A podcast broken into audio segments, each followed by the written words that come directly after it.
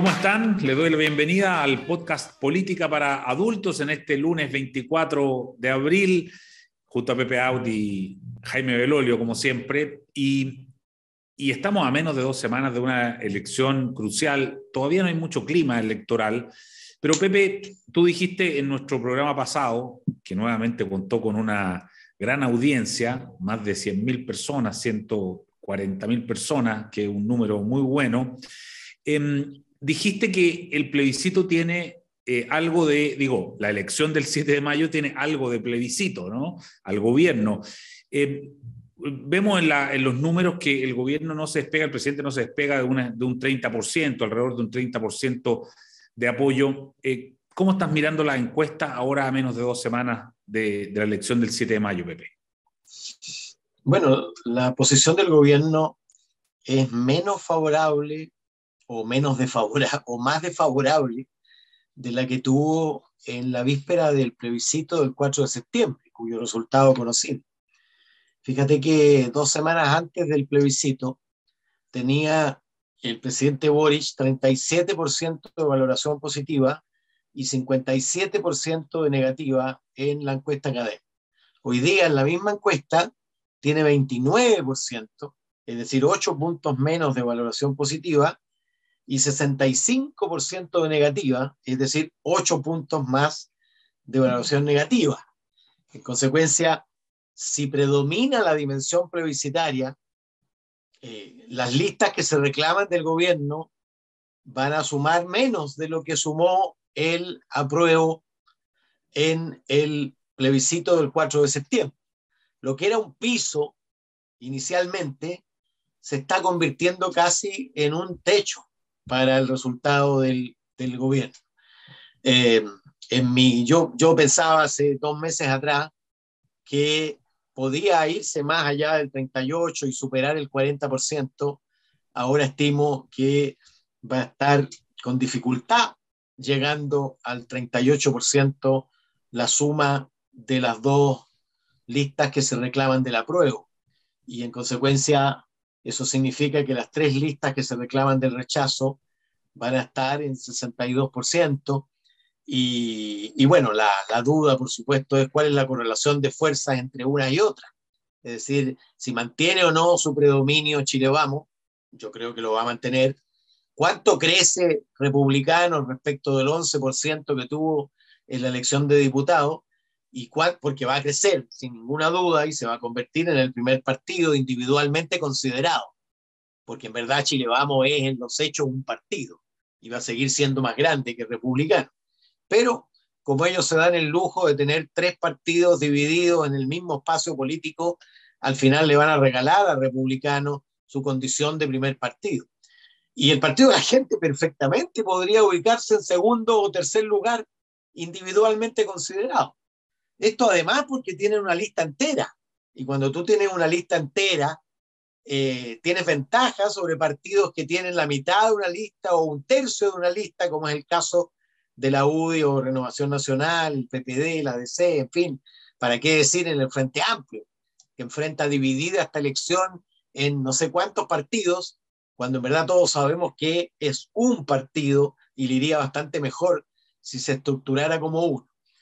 Pero, pero bueno, las encuestas son encuestas, ¿ah? eh, no son predicciones electorales. Lo que te establecen es un, es un fondo sobre el cual se juega la elección. Y el fondo sobre el cual se juega es que tienes un gobierno con 29% de aprobación y 65% de desaprobación. Claro. Y, y, Jaime, tengo la misma pregunta para ti, pero déjame agregarle otro elemento. Eh, dicen en el CERVEL que ha habido 8,5 millones de consultas de domicilio, etcétera, y ellos dicen que eso es una, buena noticia. No sé si eso permite adelantar que vamos a tener una elección eh, con alta participación. Bueno, tal como comentábamos la, la, vez pasada, nosotros estábamos en una, en una elección que está fría. Eh, y, está fría por desinterés, está fría porque el, la experiencia anterior fue pésima, porque ha sido muy largo además todo este, em, em, toda la cuestión constitucional, eh, porque los candidatos son más bien desconocidos, por, por, muchas razones, ¿no? Y el gobierno también ha puesto de su parte en no querer hacer nada, digamos, porque, porque sea lo contrario. Esto es algo que discutíamos la semana pasada. Recién, eh, hace un par de horas atrás, simplemente el gobierno saca su primera campaña que dice algo así como, votar es importante porque tú eres importante. Eh, y está bien, qué bueno que lo hayan hecho, sin embargo se nota que, que faltando eh, nada, digamos, faltando dos semanas, lo, lo hacen más bien como para cumplir más que otra cosa más. Y ha sido la propia ciudadanía la que se ha ido a volcar para saber dónde votan. Nuevamente cambiaron las votaciones. Y no tengo la cifra exacta de cuánto era dos semanas antes de la elección del plebiscito de salida. Lo que sí sabemos es que para el plebiscito de salida hubo alrededor de 21 millones de consultas o 14 millones y medio de consultas únicas, o sea, de RUT únicos que fueron ingresados dentro de eh, la página del CERVEL. Y, y, ahora tenemos 8 millones y medio. Yo creo que es una buena noticia que sea así. Eh, hay distintas razones por las cuales las personas pueden estar tratando de meterse, ¿no? Eh, ya sea por si fueron vocales o no, si les cambiaron la mesa o no les cambiaron la mesa, o más, bien el local de votación.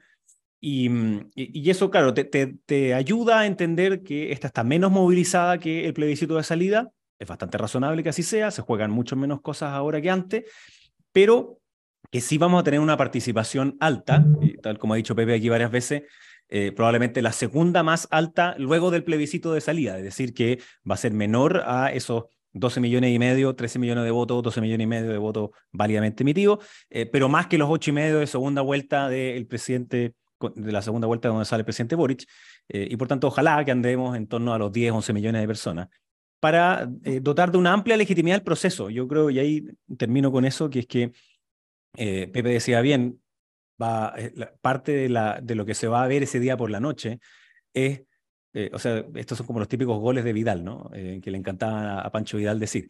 Entonces se va a ver, digamos, qué es lo que pasa, qué, qué, qué lado gana, gana el rechazo o gana la prueba, ese sería como el primer gol, digamos. Después, dentro de las coaliciones, ¿qué es lo que va a pasar? con, con, republicanos, con Chile Vamos, con el PDG, con las dos listas que son oficialistas. Y, mm, y, claro, lo que se estima hasta ahora es que republicanos va a estar relativamente cerca de Chile Vamos, no sabemos cuánto, eh, pero eso va a ser tomado por republicanos para decir, mire, nosotros somos lo mismo que todo Chile Vamos. Eh, y ha habido un, creciente, un creciente discurso un poquito más polarizador por parte de las puntas, eh, y yo creo que probablemente lo va a seguir habiendo más todavía en los días que vienen. Claro. Pepe, hay varias, perdona, complementando, hay varias encuestas que han, que han, preguntado derechamente sobre la intención de participar, porque había encuestas que habían preguntado sobre el interés en el proceso.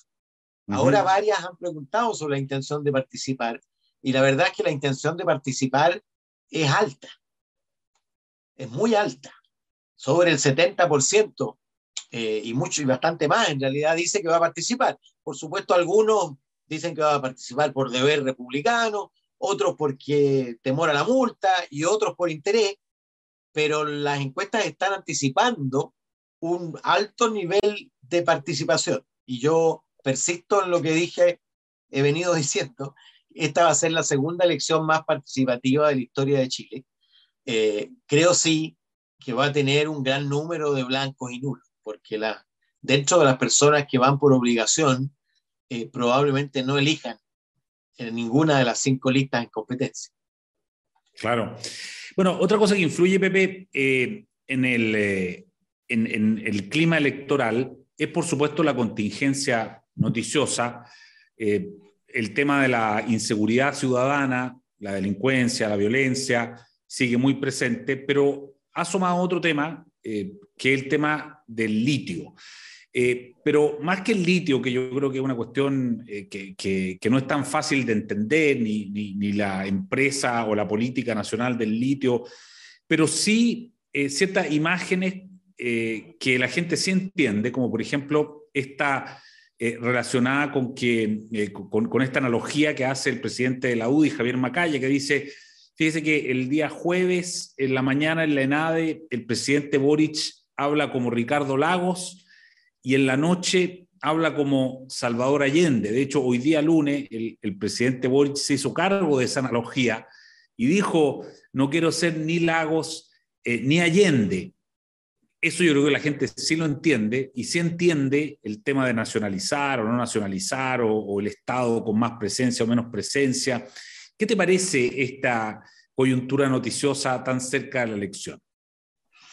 Bueno, hay dos, hay dos dimensiones del análisis. Uno, lo que efectivamente le sirve al país y a su desarrollo, y particularmente aprovechar la oportunidad que, que es temporalmente limitada de alto precio del litio en beneficio del país. Y por lo tanto es indispensable ahora explotar más recursos, porque ahora es cuando el precio está más alto, no sabemos qué va a pasar en tres o cinco años más. Eh, segundo, la mayor participación y control del Estado y beneficio del Estado es popular. ¿ah? Y por lo tanto, la idea de que, el Estado le va a sacar más provecho a su eh, propiedad sobre el litio, porque el litio está lejos de nacionalizarse, porque hace muchísimos años que fue nacionalizado por la constitución anterior de Pinochet, ¿ah? por considerarlo un, mineral de carácter estratégico. Y, ni siquiera es, es concesible, es decir, no es como el cobre, que tú lo puedes, puedes traspasarlo a una concesión.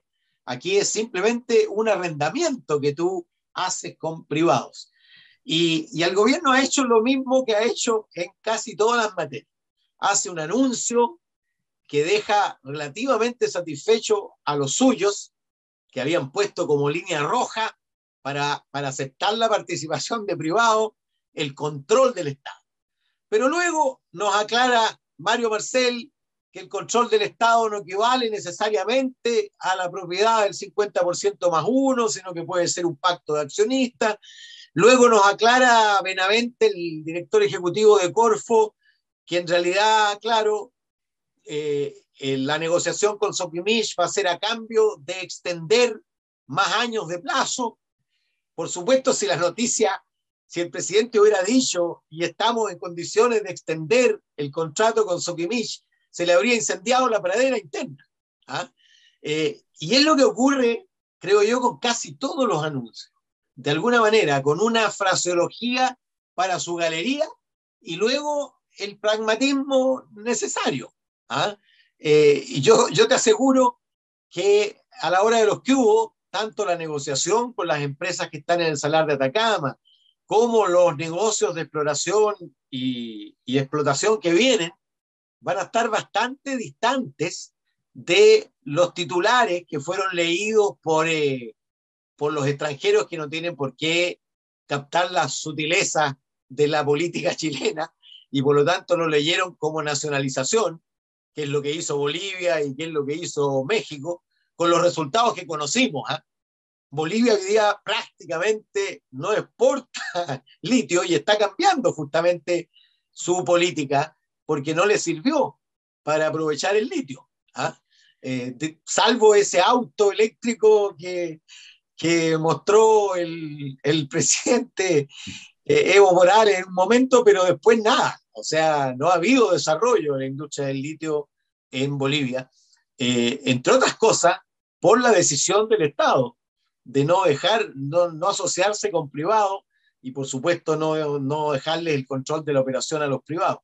Eh, pero yo creo que va a ocurrir esto que ha ocurrido en casi todas las cosas, es decir, un discurso y un mensaje para dejar tranquilo a su, a su barra brava, en este caso específico al Partido Comunista y aparte el Frente Amplio, eh, y luego las negociaciones concretas para atraer las inversiones necesarias, porque, porque ni este gobierno ni el próximo eh, tienen derecho a, a dejar pasar la oportunidad preciosa que nos da el litio de llegar recursos fiscales para invertirlos en la gente y en el desarrollo del país.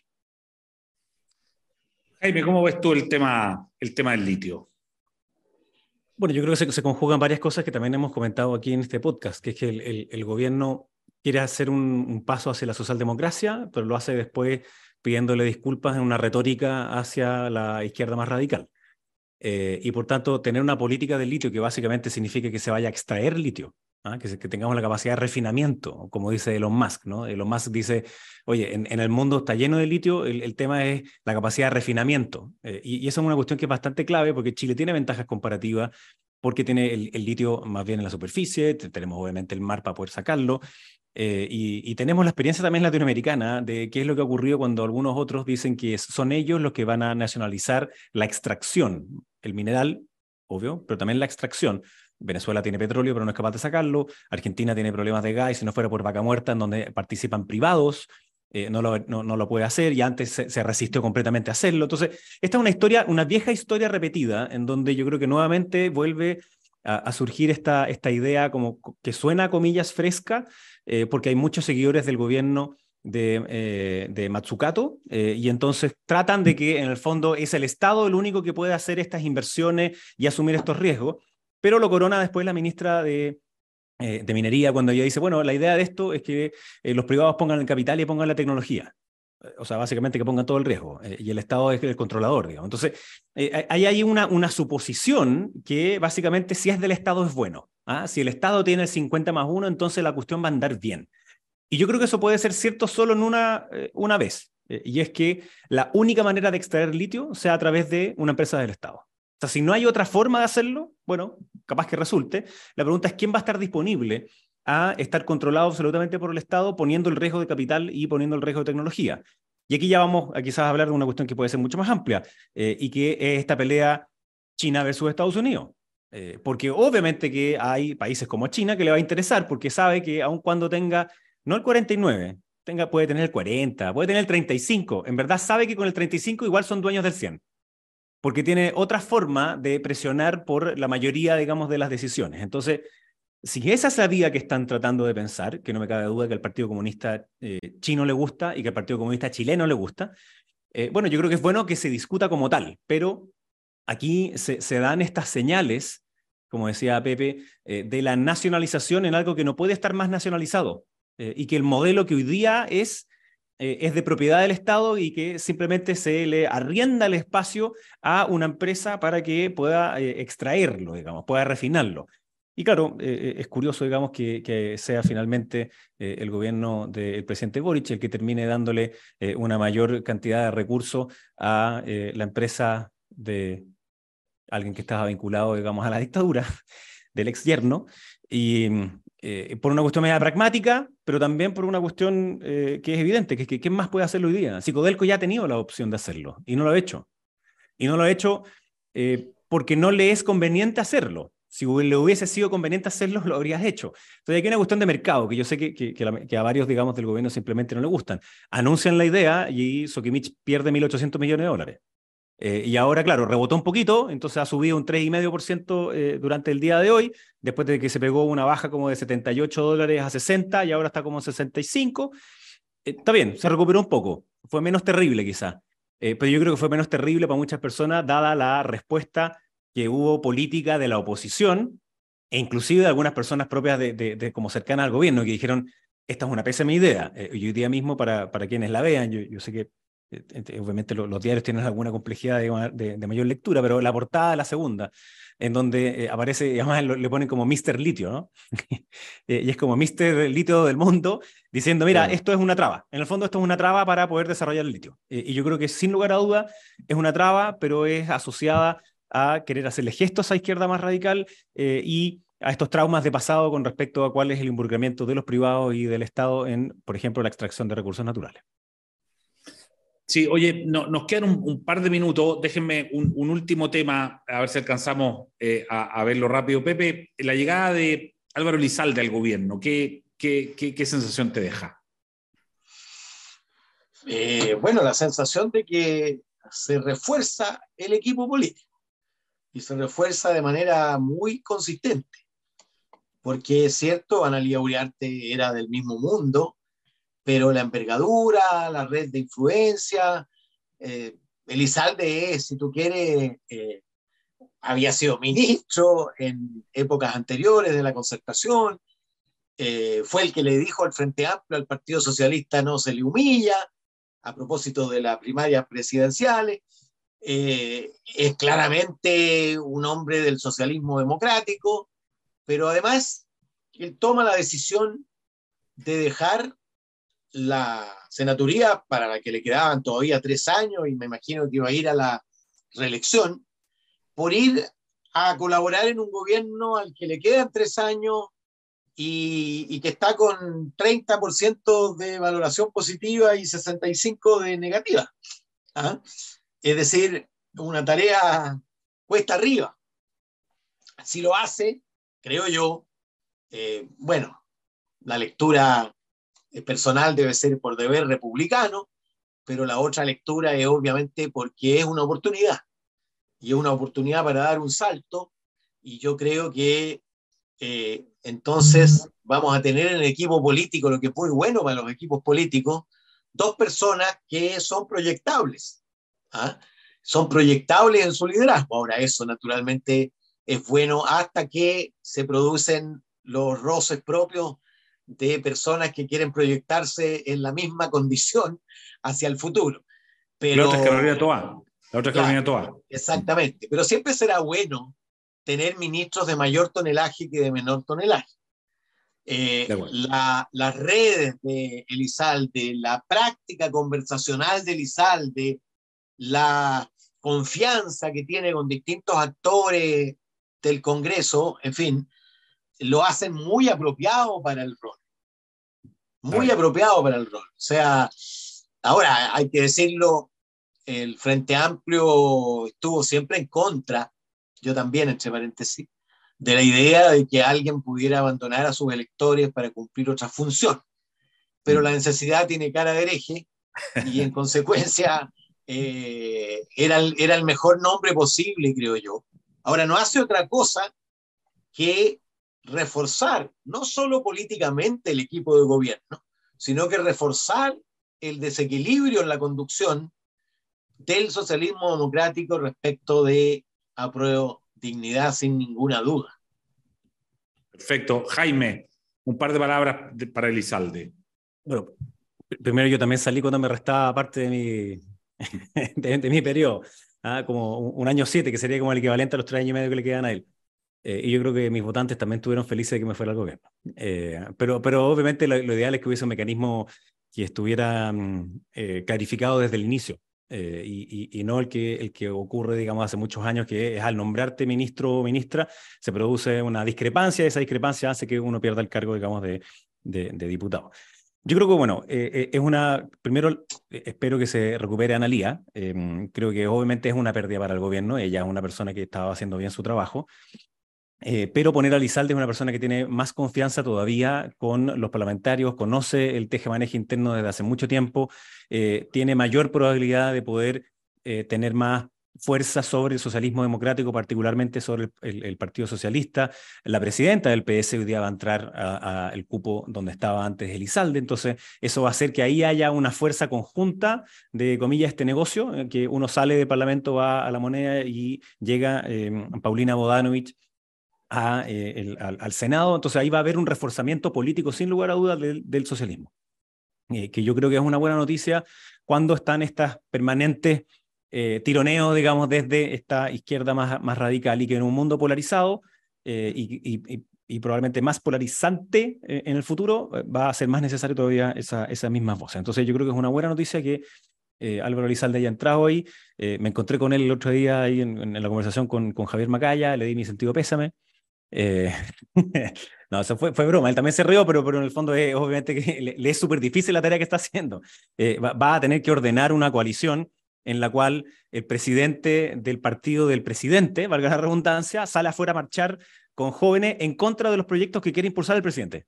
Ah, entonces, no tiene una tarea muy sencilla, digamos, en, el poder ordenar esa misma coalición que tiene esas dos almas tan, tan disímiles. Pero, pero yo creo que el gobierno se refuerza hacia la socialdemocracia eh, y eso mismo significa que a veces va a tener una retórica más hacia la izquierda más radical, porque es como que tuviera que pedirle disculpas. Yo creo que es un error grave que tenga que seguir haciéndolo.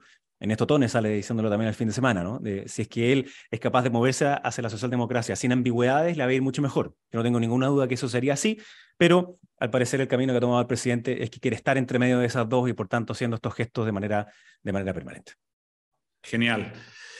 Muchísimas gracias, Pepe Out y Jaime Belolio. Otra semana más de política para adultos. Nos reencontramos el próximo martes, porque el lunes es feriado. El, lunes primero de mayo nos encontramos el martes justo ya en los 100 metros finales antes de la elección. Así que va a estar otro programa más imperdible. Que estén muy bien. Buena semana. Muchas gracias. Abrazo. Chao, chao. El Libero, la realidad como no la habías visto. Haz que estos contenidos lleguen más lejos haciéndote miembro de la red Libero.